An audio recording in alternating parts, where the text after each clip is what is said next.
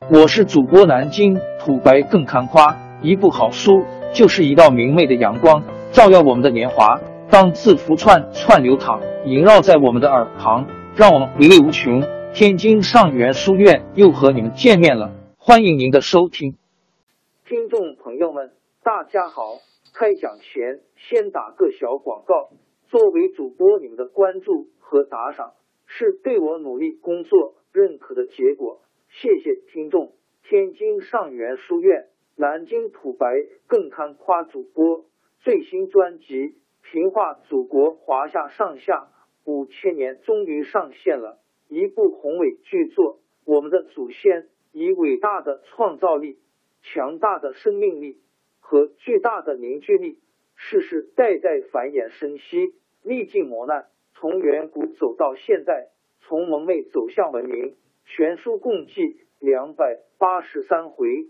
作为播客，我劳动我所得，付费的有声书来了，你愿意为此花钱花时间吗？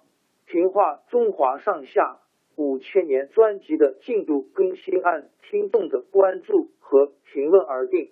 喜马拉雅号 UID 七三二六四零二二，微信号 sh 八五七三零一四四九。请多多关注，多多打赏，谢谢大家，谢谢。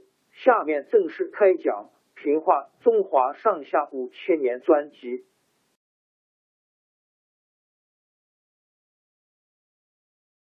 杨镐统帅的四路大军在萨尔浒几乎全部覆没，满朝文武大臣都十分震惊，大家齐集在宫门外，呼吁明神宗增加兵力。调拨军饷，抵抗后金。翰林院官员徐光启一连上了三道奏章，认为要挽救国家危局，只有精选人才，训练新兵，还自愿担任练兵的工作。明神宗听说徐光启熟识军事，就批准他到通州练兵。徐光启是上海人，在他出生之前。上海沿海一带遭倭寇骚扰十分严重。徐光启小时候常常听他的父亲谈起当地人民英勇反抗倭寇侵略的情景，心里滋长起爱国的激情。徐光启长大以后，因为参加科举考试，路过南京，听说那儿来了个欧洲传教士利玛窦 （In.D.U.），经常讲些。西方的科学知识，南京的一些读书人都喜欢跟利玛窦结交。徐光启经过别人介绍，认识了利玛窦。他听利玛窦讲的科学道理，都是自己过去在古书上没有读到过的。打那时候起，他对西方科学发生了浓厚的兴趣。利玛窦传播科学知识，主要是为了传教的方便。他觉得要扩大传教，一定要得到中国皇帝的支持。那时候明朝是不让教士到北京传教的，立马都要地方大臣在明神宗面前帮他说话。他还到了北京，通过宦官马唐的门路，送给明神宗圣经、圣母图，还有几只新式的自鸣钟。明神宗不懂得圣经。也不知道圣母是什么人，但是对新式自鸣钟倒很感兴趣，命令马唐把利玛窦带进宫来。明神宗接见利玛窦的时候，请利玛窦谈谈西洋的风俗人情。利玛窦本来是意大利人，为了夸耀自己，把自己说成是大西洋国的人。有人一查万国地图，找不到什么大西洋国。就怀疑利玛窦来历不明，要明神宗把他撵走。但是明神宗不听这个意见，倒赏给利玛窦一些财物，让他留在京城传教。有了皇帝的支持，利玛窦跟朝廷官员们接触就很方便了。过了几年，徐光启考取了进士，也到了北京，在翰林院做官。他认为学习西方的科学。对国家富强有好处，就决心拜利玛窦为师，向他学习天文、数学、测量、武器制造各方面的科学知识。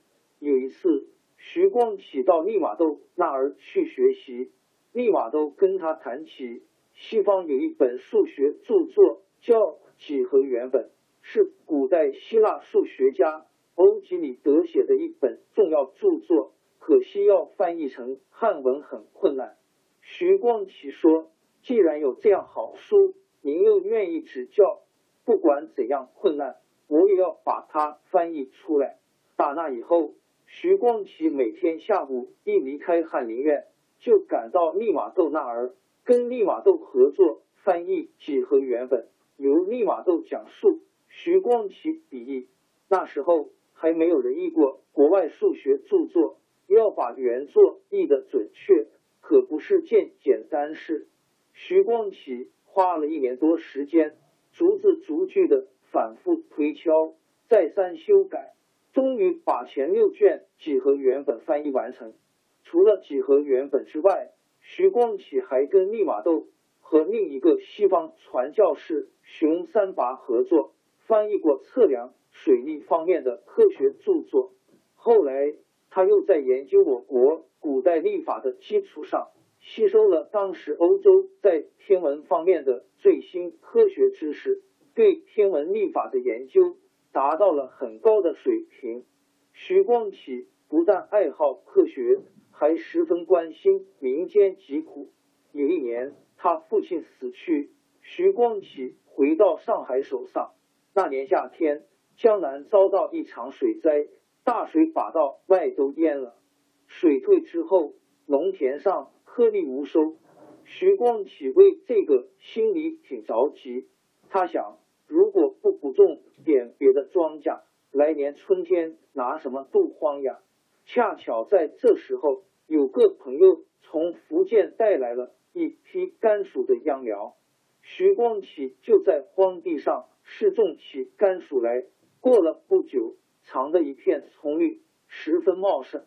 后来，他特地编了一本小册子，推广种甘薯的办法。本来只在福建沿海种植的甘薯，就移植到江浙一带来了。这一回，徐光启提出练兵的主张，得到明神宗的批准。他满怀希望，想尽快练好新兵，加强国防。哪料到朝廷各个部门都败透了，练兵衙门成立了一个月。徐光启要人没人，要想没想，闲着没事干。后来好容易领到一点军饷，到了通州，检阅了那儿招来的七千多新兵，大多是老弱残兵，能够勉强充数的只有二千人，更说不上精选了。他大失所望，只好请求辞职。公元一六二零年，明神宗死去，他的儿子。明光宗朱常洛也接着病死，神宗的孙子朱刘孝即位，这就是明熹宗。徐光启又回到京城，他看到后金的威胁越来越严重，又竭力主张要多造西洋大炮。为了这件事，跟兵部尚书发生矛盾，徐光启被排挤出朝廷。徐光启回到上海，已经是。六十多岁的老人了，他本来对研究农业科学很有兴趣。回到家乡后，又在自己的田地上亲自参加劳动，做一些试验。后来，他把他平日的研究成果写成了一部著作，叫做《农政全书》。在这本书里，对我国的农具、土壤、水利、施肥、选种、嫁接等农业技术。都有详细的记载，真可以称得上我国古代的一部农业百科。王朝更迭，江山易主，世事山河都会变迁。其实我们无需不辞辛劳去追寻什么永远，活在当下，做每一件自己想做的事，去每一座和自己有缘的城市，看每一道动人心肠的风景，珍惜每一个擦肩的路人。纵算经历颠沛。尝尽苦楚也无怨悔。感谢您的收听，朋友们，让我们下期再见。